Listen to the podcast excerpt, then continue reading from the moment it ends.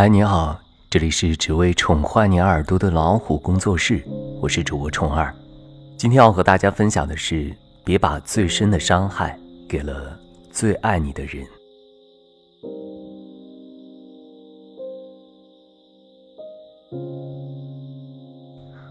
曾经看过这样一个泰国短片：深夜，一个跟母亲发生争吵后离家出走的女孩，独自站在香喷喷的小食摊前，虽然饥肠辘辘，但却身无分文，而又不得不离开。孩子，来这里要吃点什么吗？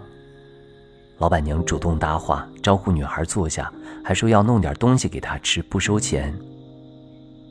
你为什么对我这么好？女孩不解地问。我没有，真的，只是一盘炒饭罢了。我告诉你一件事，有一个人比我还要好，虽然他可能很爱唠叨，不好好照顾自己，又很挑剔。我们不赞成他做的每件事。说到这里，女孩想起和母亲争吵的场景，她跟朋友玩到深夜才回家，打不通电话，心急如焚的母亲看到推门进来的她，情绪炸了锅。为什么我打过去你手机关机？我都赶回家了，不是吗？这个时间，你说这叫赶？我都到家了，不是吗？我担心死了，你知不知道？妈，你给我一点空间。